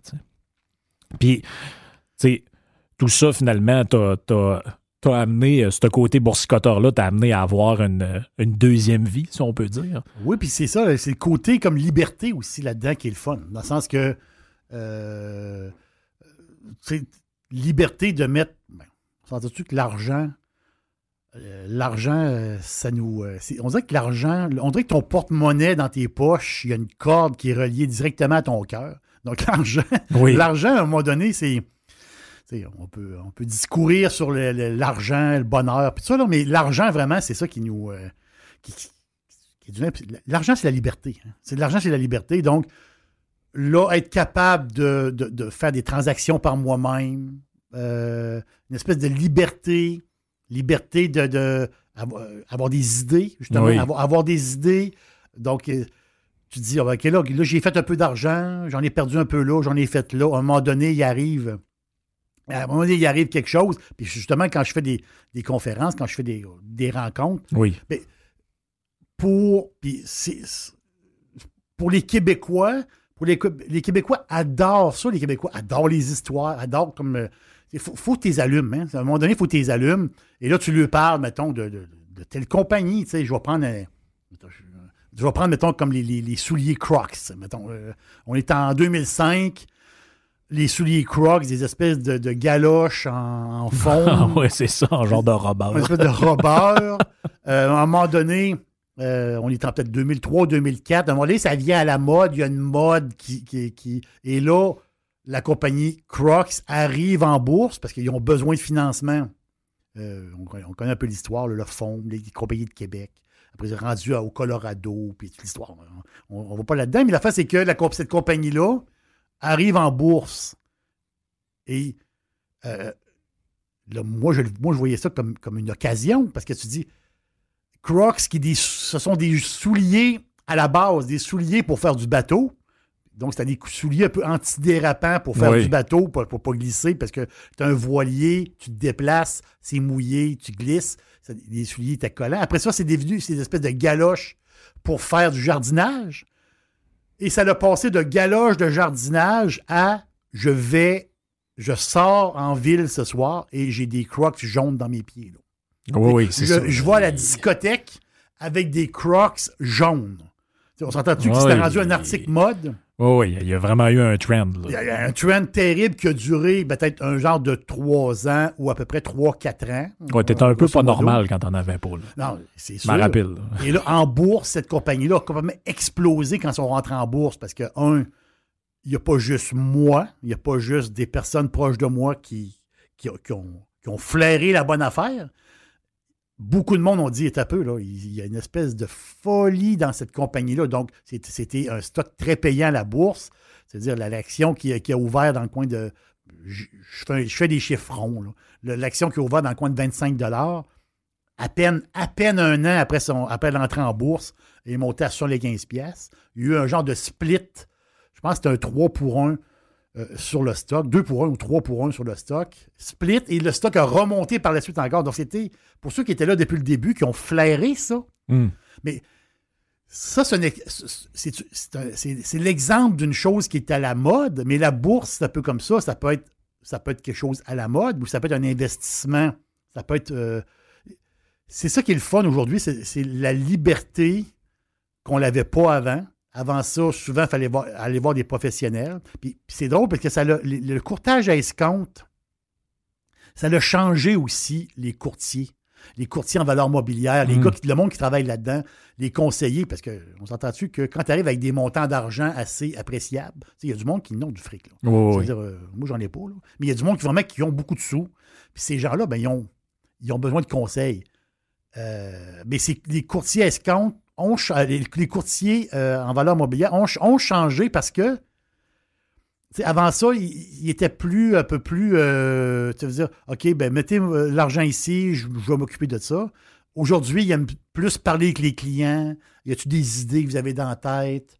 Ou, mettons, dont les clients vont dire, ben là, moi, mettons, je veux pas de. Je veux pas de- Je vais prendre quelqu'un qui, mettons, qui est un peu plus green. Il va dire, ben moi, je veux pas de pétrole. Je Ouais, c'est investir, mais, ben, mais c'est son choix, c'est son argent. Non, il fait ce qu'il veut. Le courtier peut dire, ben là, c'est peut-être pas une bonne idée, mais, mais c'est ça. Non, mais, Il va, va s'en rendre compte par lui-même. ouais, voilà, mais ce que je veux dire, c'est que tu as une liberté. Oui. tu as une liberté aujourd'hui. Puis mon conseil là-dedans, euh, c'est un conseil très humble, c'est de commencer petit, euh, y aller avec des petits montants d'argent. Ça peut être, ça peut être le, le 1 dixième de votre portefeuille, un vingtième. Puis si vous avez quelques sous, euh, je sais pas moi, 5 000 pièces, un 10 000 pièces, on commence par nous autres mêmes. Puis après ça, ben, je reviens à la phrase de tantôt.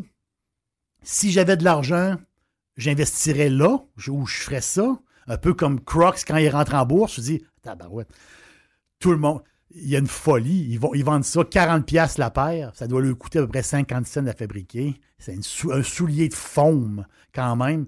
Et ceux qui l'ont euh, flairé, ils ont fait une bonne affaire. Mais des bonnes affaires comme ça, là, à la bourse, il y en a tout le temps. C'est ça l'affaire, c'est que la bourse, c'est un livre qui se rouvre puis qui se ferme à chaque jour. Des histoires, il va en avoir encore. Des, des, euh, euh, des, nouveaux, des, des nouvelles tendances. Euh, on le voit aujourd'hui avec, les, avec les, les- les- les- les réseaux sociaux, comment que ça brasse. C'est-tu le temps d'embarquer dans Snapchat ou c'est pas le temps? Là? Une bonne question. À un moment donné, on disait, euh, c'est quand Snapchat est devenu très populaire, puis sont entrés en bourse, on se disait, ah oui, c'est peut-être une bonne occasion. Par la suite, on se disait, les jeunes désertent Snapchat. Puis là, on- là c'est rendu le contraire. Là, il y a, il y a peut-être quelque chose qui s'en vient. Donc, tu sais, il y a toujours de. C'est un exemple, c'est des exemples que je prends, mais il y a toujours. La bourse, ce qui est le fun, c'est qu'il y a toujours des histoires. À chaque jour, à chaque semaine, il y a toujours quelque chose. Puis en même temps, ça te fait suivre l'économie. Tu sais, euh, Oui, c'est ça, ça t'éduque un peu en même temps. oui, puis il y a du concret. Il y a, du- il y a- il- il y a un lien. Tu sais, l'économie, c'est pas, c'est pas seulement avec le taux de chômage. Tu sais, l'économie, c'est pas juste dire le taux de chômage est, à, est monté Ouais, d'un ouais, demi ouais, pas. c'est pas juste ça, l'économie. L'économie, c'est des, c'est des tendances. L'économie, la, Ouais, géo- géopolitique, la microéconomie. microéconomie, euh, telle affaire, telle affaire. Fait que c'est ça qui est. c'est- C'est passionnant. Moi, moi, je trouve, moi, je trouve ça passionnant. Puis en même temps, ben, on, on apprend des choses, on s'éduque, on. Puis euh, en même temps, ben, c'est le fun. C'est ça, après, Ouais. c'est que- puis c'est notre argent qui est là-dedans. Fait qu'on on suit ça. On, il y a un côté plaisant, là, vraiment, au boursicotage. Car- Carrément. Il est jamais trop tard pour, euh, Il il est jamais trop pour tard. puis- commencer.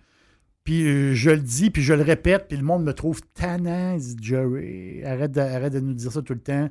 On peut commencer petit, puis on peut, regarde, on commence petit, puis euh, si vous avez, euh, j'ose pas mettre de chiffres, dire, parce que pour quelqu'un, 5000 pièces pas de l'argent, puis pour d'autres personnes, 5000 pièces c'est l'économie de 5 ans. Oh, oui, c'est Ils ça. ont mis 80 pièces. Ils ont mis 85 pièces par, par mois de côté pour se ramasser pendant 50 ans pour se ramasser 5000. là. Tu sais, je veux dire, pour d'autres personnes, 5000, c'est du pocket. C'est-à-dire, c'est, c'est, euh, c'est ce ce qui traîne dans le fond des poches. Pour l'autre personne, c'est l'économie de, de plusieurs années. Donc, c'est pour ça que je n'ose pas de mettre de chiffres. Mais même pour les plus petits, c'est intéressant de, de, de, de- s'investir là-dedans. C'est le bon mot, de s'investir là-dedans. Puis en même temps, ben, avec les outils qu'on a, puis, le, puis ça coûte, aujourd'hui, ça coûte beaucoup moins cher que ça coûtait. Euh, moi, quand j'ai commencé, faire une transaction, ça coûtait 30$. piastres, là. Tu sais, Acheter, ça coûtait 30$, piastres, vendre, ça coûtait 30$. piastres. Tu sais, Aujourd'hui, tu as ça pour, euh, pour 10$. Il y a même des packages euh, inférieurs à ça. Donc, euh, tu sais, euh, tu peux en avoir à 5$, piastres, même des packages. À ça, il y a beaucoup de gratuité. Les le courtage à escompte a changé énormément. Mm. Beaucoup de compétition. Donc, puis, puis ils se sont basés beaucoup sur ce qui se faisait aux États-Unis aussi. L'offre, parce qu'avant ça, c'était un peu statique. Moi, j'ai vu ce côté-là, c'était statique comme plateforme. Aujourd'hui, tu as les, les graphiques en temps réel. regarde, veux-tu t'amuser? Tu peux t'amuser euh, longtemps, puis des fois, tu dis, ben regarde, j'ai, euh, j'avais un petit 4000 pièces, j'avais un petit 5000 pièces, j'ai fini l'année, puis j'ai réussi à faire un 1000 avec un 4000, avec un 5000. Ben, bravo. Bravo à toi. Puis euh, si dans un REER, ben, ce 1000 pièces-là, euh, il va être pour le long terme. Si dans un CELI, ben, tu peux peut-être en profiter. Ou un compte cash, tu peux en profiter là si tu veux. Donc, c'est ça qui est, c'est passionnant, l'économie puis la bourse.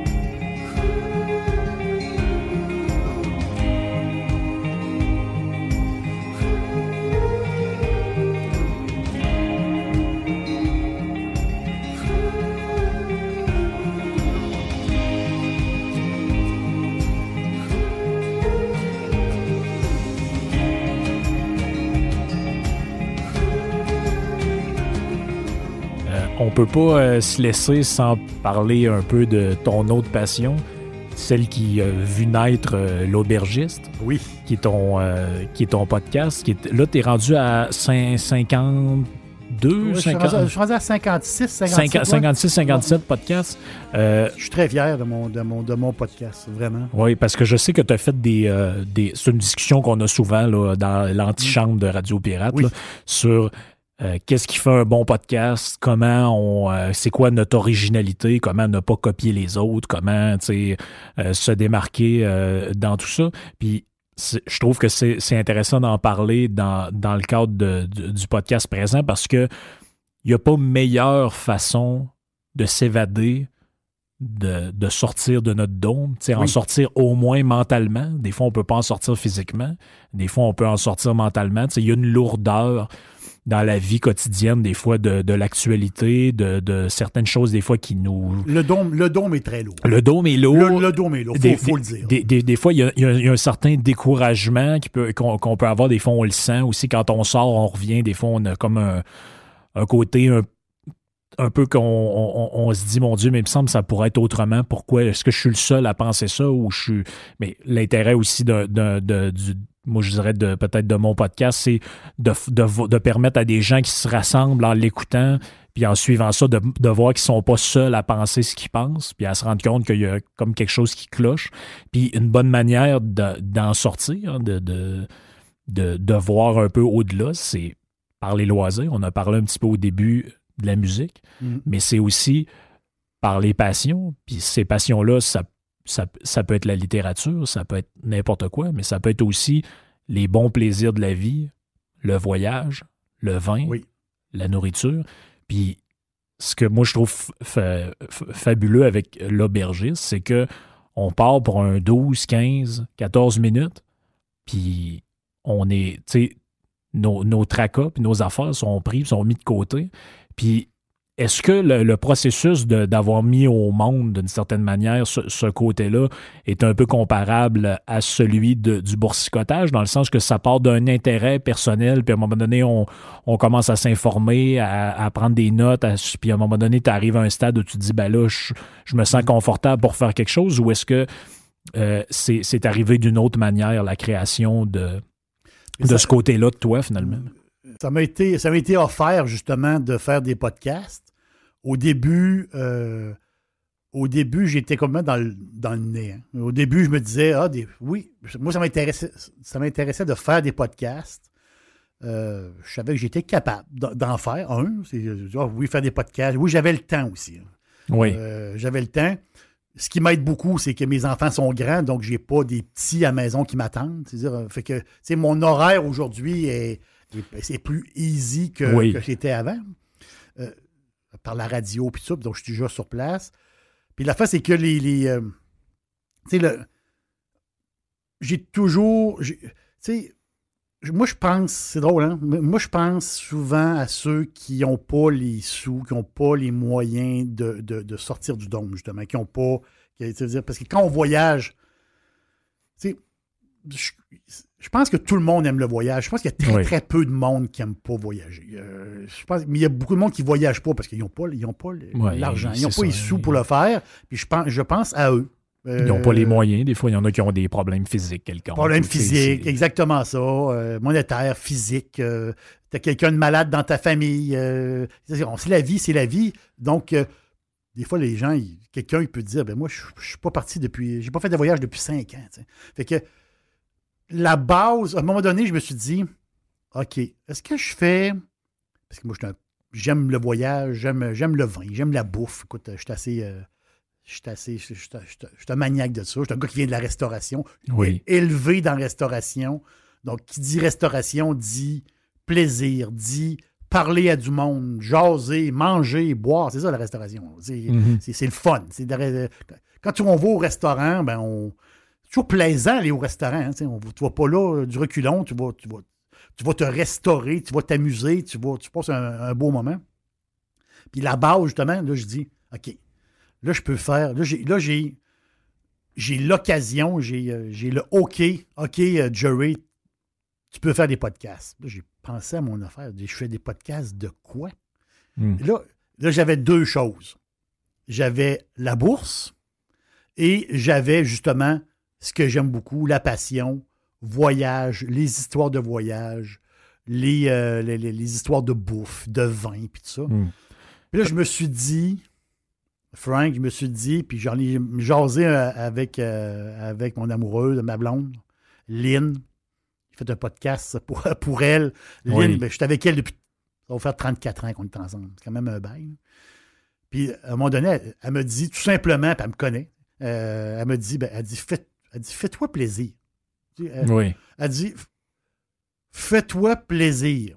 Là, je me suis dit Oui, j'aime beaucoup la bourse, sauf que j'ai dit Là, je vais réellement me faire plaisir.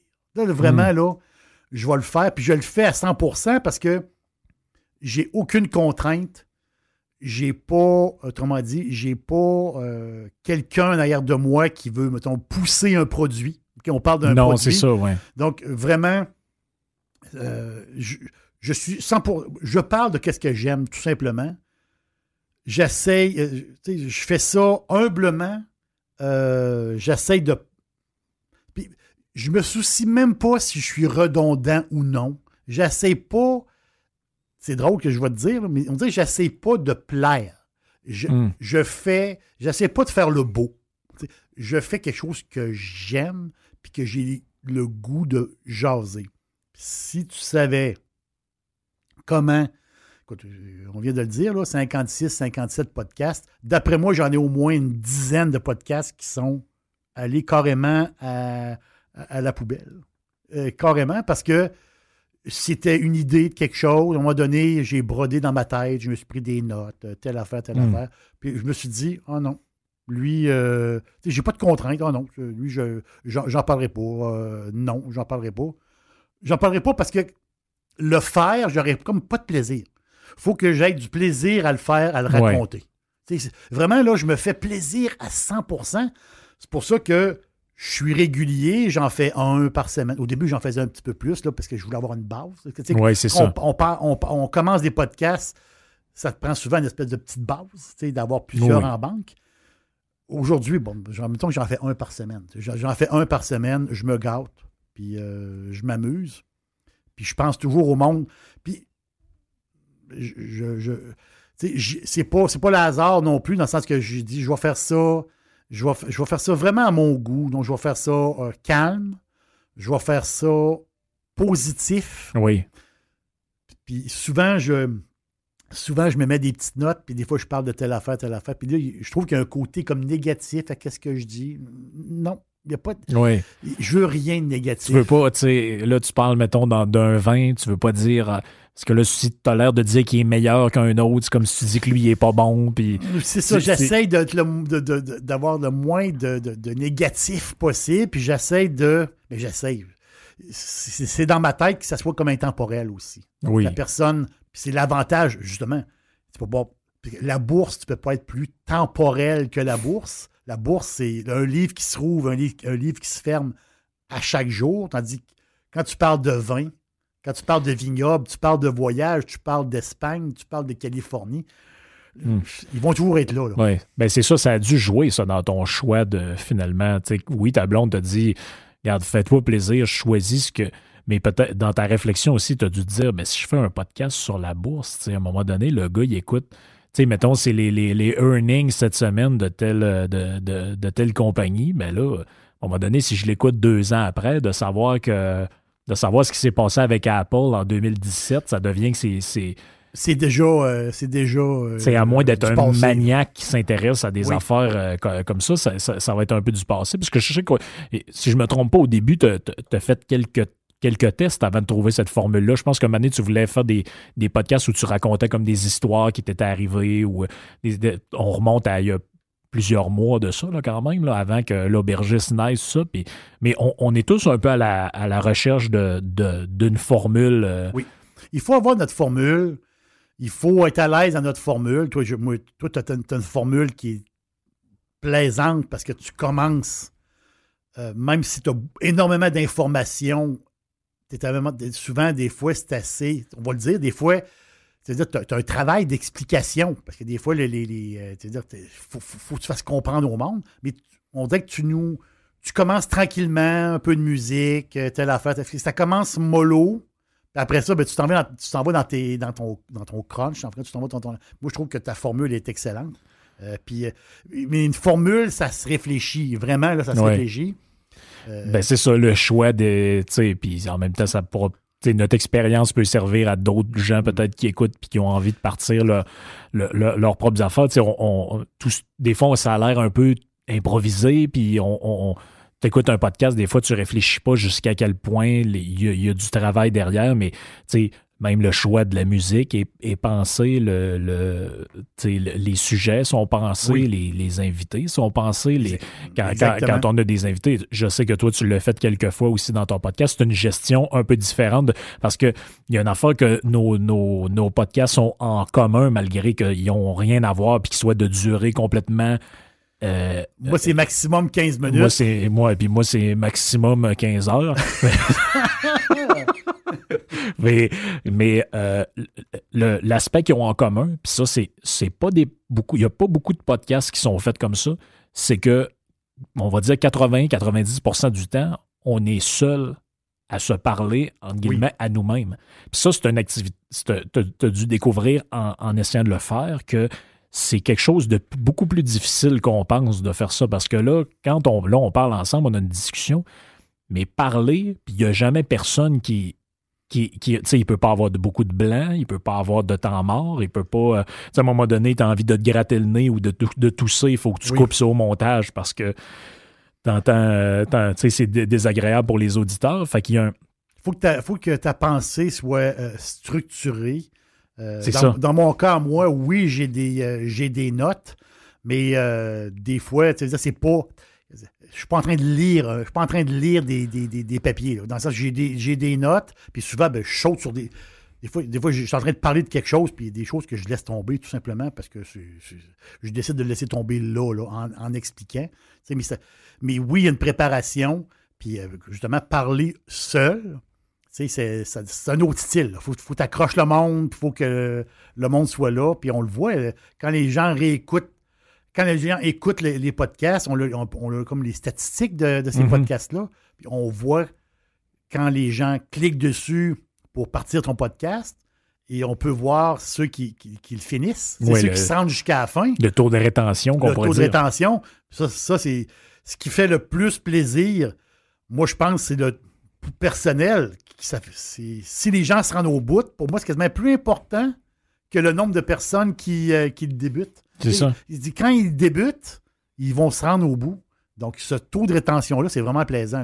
Ça, c'est le fun. Puis, euh, tu te dis, euh, on va continuer. C'est-à-dire, on, continue. L'aspect régularité aussi, dont on a déjà parlé, qui est, important parce que veut, veut pas, tout cas, bien modestement, on fait comme s'inviter un peu dans la vie des gens comme une espèce de routine. Oui il y a beaucoup de gens qui, là, quand est-ce ça sort, ou euh, euh, va-tu en faire pareil, même si, mettons, vous êtes en vacances, il y a beaucoup de questions comme ça, puis parce que c'est ça qui, c'est ça, je pense, qui, qui, qui, est un facteur qui, amène à une certaine fidélisation de, de ton auditoire. C'est ce que tu es capable d'avoir une certaine régularité. toi, tu t'étais donné des objectifs, tu les as maintenus. Puis je pense que c'est le danger qui guette des fois des gens qui, débutent des, des, euh, des, podcasts. Des fois, je me fais envoyer des affaires, les gens sont, sont très motivés, ils décident de, de, faire quelque chose. Puis finalement, au bout de 4-5, ils se rendent compte qu'ils n'auront pas le temps, tout ça. Puis là, on est six mois sans avoir d'autres choses. Des fois, ça peut être c'est pas une bonne formule. Non, c'est ça, c'est un, un, défi. Puis toi, je pense que le, fait de faire ça très, ben, très court, plus court, un peu le même format aussi que, que Denis, qui a parti euh, Business 101, oui. qui, est un autre excellent podcast, ça, ça permet aussi d'être plus régulier. Et moi, je ne me l'ai pas donné facile en faisant des, des, podcasts de 45 minutes, une heure, une heure et demie. Mais c'est ton style. Mais c'est. Mais, puis honnêtement, j'ai. Le... besoin. Je pense que tu as besoin de ce temps-là pour, euh, pour euh, justement pour. Parce que là, tu es en train de dédomiser, puis euh, j'adore, j'adore ce, ça. Tu es le dédomiseur, donc tu as besoin de temps pour, pour qu'on comprenne. Tu as, besoin de ce temps-là, donc euh, c'est. Euh, ouais, c'est ça. C'est ça qui fait la qualité aussi. Là. Et moi, j'ai il y a beaucoup de gens qui, disent, qui pensent que c'est dur de faire des podcasts qui sont longs. C'est plutôt l'inverse. C'est quand c'est le plus dur, c'est d'être capable de synthétiser sa pensée pour que les gens comprennent, puis te suivent, puis faire ça en un, en un moins de temps possible. donc, moi, j'essaie pas des. Si je, si je faisais pas d'effort de synthétisation, probablement que les podcasts duraient cinq heures. Mais à un moment donné, c'est ça, faut que faut, faut se ramener dans, dans, dans un temps à peu près normal. Puis ça, ben, ça demande beaucoup de travail. Comme moi, j'ai eu un je suis tout le temps en train d'essayer de faire un travail d'adaptation de mon langage aussi, parce qu'à un moment donné, tu te dis, bon, est-ce que c'était trop professoral ou est-ce que j'ai été trop... Euh, tu, tu veux pas non plus mm. tomber dans. Tu veux pas être trop, non plus dans le. Tu veux pas être vulgaire nécessairement inutilement. Ça veut pas dire que tu peux pas l'être. Mais il y a, y, a, comme un, travail là-dessus. Puis toi, dans, dans ta formule, l'aubergiste, il y a il y, a un, côté aussi, euh, comme tu dis, d'abord, il ne faut pas qu'il y ait d'éléments négatifs, mais tu sais, euh, l'aubergiste, il, y a un certain langage aussi qui, qui, est, attitré avec. Là, euh. Il y a le langage, puis si on ne sait pas dans ton cas, puis dans, mon cas, puis dans les autres, puis, on l'encourage le podcasting parce que c'est une on est chanceux de, vivre cette époque-là aussi. Là. C'est qu'il y, a une explosion du, du podcast. Euh, on peut trouver quelque chose qui nous intéresse dans, toutes sortes de domaines, dans toutes sortes de, des personnes euh, intéressantes. Puis si on ne sait pas, on le fait. On le fait parce qu'on aime ça. Dans mon cas, j'adore ça. Puis je ne sais pas où ce que ça va me mener. Euh, mais une chose est, une chose est sûre. J'ignore où ça va me mener. Mais une chose, une chose est certaine, certain, c'est quand j'ai commencé à faire des podcasts, puis je l'ai dit un peu aux personnes autour de moi, euh, si je commence d'une manière, ma, manière de penser ne change, ça va rester intact. Je veux pas euh, je veux pas d'influence, euh, je peux dire, euh, commerciale. Pourtant, moi, je ne suis pas un anti-commerce. Que moi, je suis à la recherche présentement. On, se parle. Là. Je suis, mettons, quelqu'un qui voudrait, mettons, faire une publicité en avant de mon podcast. moi, puis s'il y en a deux ou trois, on est ouvert. Puis, c'est mon rêve d'avoir avoir quelqu'un qui, me fait confiance puis qui décide de mettre son ben nom en avant de mon podcast. Mais vraiment, quand j'ai commencé ça, puis je le dis très sincèrement, je veux une espèce de liberté. en ce moment, moi, j'ai tellement de plaisir à faire ça. Euh, parce que j'ai une liberté, je veux pas être comme une espèce de porte-parole. Je peux dire, genre de porte-parole où ce que, je vais prendre un exemple, c'est-à-dire si, mettons, je ne sais pas, mais une compagnie de vin ou euh, décide, mettons, de, de, me faire confiance, puis ils disent, ben là, il faut que tu parles de mes vins. Parce que oui, c'est ce que là, euh, j'ai trois, trois palettes de Pinot Grigio. Il n'est pas bien bon à passer. Ça, là, mais il euh, faudrait que tu fasses un podcast pour dire que c'est le meilleur vin depuis l'invention de la roue. C'est ça. Là, je suis un importateur, euh, je suis un importateur privé, telle affaire. Et là, j'ai un nouveau produit. Et ce nouveau produit-là, il faudrait, faudrait en parler. Oui, tu vas en parler dans ta publicité. Pour se comprendre la manière. Mais moi, je ne vais pas discourir pendant 15 minutes pour essayer de pomper ton produit. Ça, ça n'arrivera jamais parce que ça va enlever mon plaisir. Ça va enlever mon fun de faire le podcast. Moi, si je veux continuer à en faire, il faut que j'aille du fun. Oui, puis... ce fun-là fait que, euh, dans ma tête présentement, j'ai peut-être une, une couple d'idées de futurs podcasts, mais je ne sais pas où ce que je m'en vais. À un moment donné, je peux faire... Euh, je peux te partir une patente sur euh, l'Espagne, euh, puis tu vas dire, ben, Jerry, lâche l'Espagne. Non, je lâche pas l'Espagne. Non, mais je, veux pense me faire que... plaisir, dans le sens que c'est moi. Je fais des podcasts pour moi. Mais ben, c'est ça, puis je vais... Ça, va nous amener à, notre conclusion. C'est, je pense que ce qui fait la, ce qui fait la force d'un podcast, c'est l'authenticité. Puis, oui. Une impression qu'on a, puis on sait que c'est pas une impression, puis que c'est la réalité, c'est quand on t'écoute parler dans ton, dans, soit dans ton boursicotage, mais entre autres parce que là, on parlait de l'aubergiste, je prends cet exemple-là, quand tu parles d'un vin ou tu parles d'une place que tu été, on sait que tu, si on va chez vous, tu peux le boire pour de vrai. c'est ce qui est, des fois, c'est ce qui est, euh, c'est ce que les, moi, ce que je pense que les gens n'aiment pas, c'est, prenons des exemples fictifs, quand tu t'entends, mettons, dire telle personne, il, ah, moi, j'ai, la meilleure voiture sur le marché, c'est la Kia, telle affaire. Tu le sais que le gars, il roule en Mercedes. Oui. C'est qu'il ne mettra jamais son derrière dans une Kia. C'est ça. Mais ça, être faux, euh, ça peut marcher un bout, mais à un moment donné, tu te fais détecter. À un moment donné, tu te fais détecter, puis si tu si es faux, ben, je pense que ça je pense que les mondes, le monde va le ressentir, puis ça, ça, ira pas plus loin que ça. Je pense qu'à un moment donné, si je pense que le, succès, c'est d'être vrai. Puis, euh, puis pas juste ça, avec, avec les connaissances qu'on a. moi, je parle de plein de choses, puis des fois, je peux parler d'une région euh, de l'État de Washington avec un vin. Je donne un exemple. Un vin de l'État de Washington. Je suis pas allé. Je suis jamais allé. Je suis pas allé sur place. Mais mm. je, je, suis renseigné. Je suis, un, le vin, je l'ai acheté je l'ai payé de ma poche, je l'ai bu. OK? Ça, c'est sûr. Ça, il n'y a rien d'inventé. Acheté et bu. Donc là, je vous parle de ce vin-là. Je vais, je vais euh, mettre une couleur.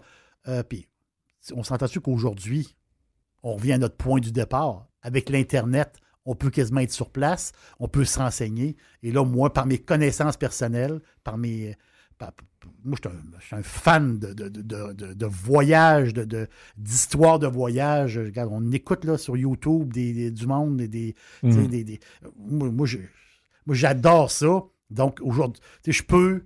Je vais prendre quelque chose de, réel, le vin que j'ai bu, que j'ai que, que, que je me suis renseigné. euh, Je me suis renseigné sur ce vin-là. Puis là, après ça, je vais vous raconter une, une histoire avec ça. Que ça va faire un podcast de 12-15 minutes, euh, très le fun. Puis c'est à, à place de dire aux gens directement euh, tel vin X, Y, Z, il est bon, puis euh, ça finit là.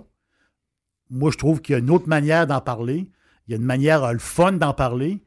Puis c'est des histoires, en fait, de compte, qui, fait- qui font plaisir au monde. Oui. y il y a des histoires. Puis si, des, si à un moment donné, je parle d'Espagne parce que je connais pas mal le pays, je suis allé souvent, puis euh, j'ai trotté pas mal en Espagne. Euh, puis euh, il y a des gens, des fois, qui, me- qui me réécrivent. Ils disent Ah oui, je suis allé, moi, à telle place, tu as parlé de ça, je suis allé à telle place, c'était merveilleux, telle affaire. Parce que je trippe pas. Mais c'est- oui, mais c'est- oui. Là, je trippe au bout parce que je- ils m'ont entendu, sont allés, puis regarde, je peux pas être plus heureux que ça. Là. Ça, c'est des beaux cadeaux, vraiment. Oui. Donc, euh, deux manières hein, pour s'é- s'évader euh, de notre dôme puis de, no- Oui. de notre petite lourdeur quotidienne. Le, le podcast que vous, euh, que, que vous écoutez euh, pour qu'on essaie de comprendre des fois certaines affaires, puis vous pouvez faire des suggestions, m'écrire hein, toujours comme d'habitude, franck à radiopirate.com. Et aussi, l'aubergiste, ça permet de sortir un peu de... Tu sais, des fois, on a besoin de s'évader, on a besoin de, rêver un peu. Ça nous donne des fois des, des suggestions, des, des, des fois, ça fait juste pour nous divertir, mais c'est important. Puis, euh, je pense que euh, aujourd'hui, plus que jamais, c'est important d'avoir des, euh, des choses qui nous, qui, nous, qui nous passionnent. Puis, si vous avez quelque chose qui vous passionne, ben, n'hésitez pas à vous lancer. Puis, peut-être que j'espère en tout cas que le- le- le- le- la discussion qu'on a eue aujourd'hui va vous inspirer ou vous donner quelques conseils pour, euh, pour partir vos, euh, vos propres projets, vos propres passions. Jerry, merci d'être venu dans le dédomiseur. Tu peux pas savoir comment ça m'a fait plaisir. Euh, quand tu m'as fait l'offre, j'ai dit oui tout de suite. Je me suis dit, c'est un privilège. Puis, euh, regarde, euh, merci, euh, merci de m'avoir invité. J'ai bien aimé ça. Merci à toi encore. OK, tout le monde, on se reparle dans un prochain podcast. Ciao, bye.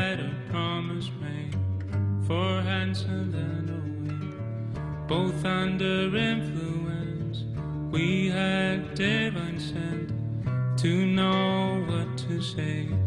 Mind is a razor blade to call for of above.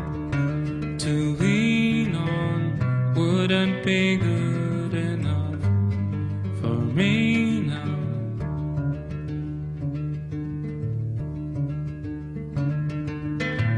One night of magic rush, the start a simple touch. One night to push and scream, and then relief. Ten days of perfect tunes, the colors red and blue. We had a promise made, we were in love. To call for hands above, to lean on wouldn't be good enough for me now. To call for hands above, to lean on wouldn't be good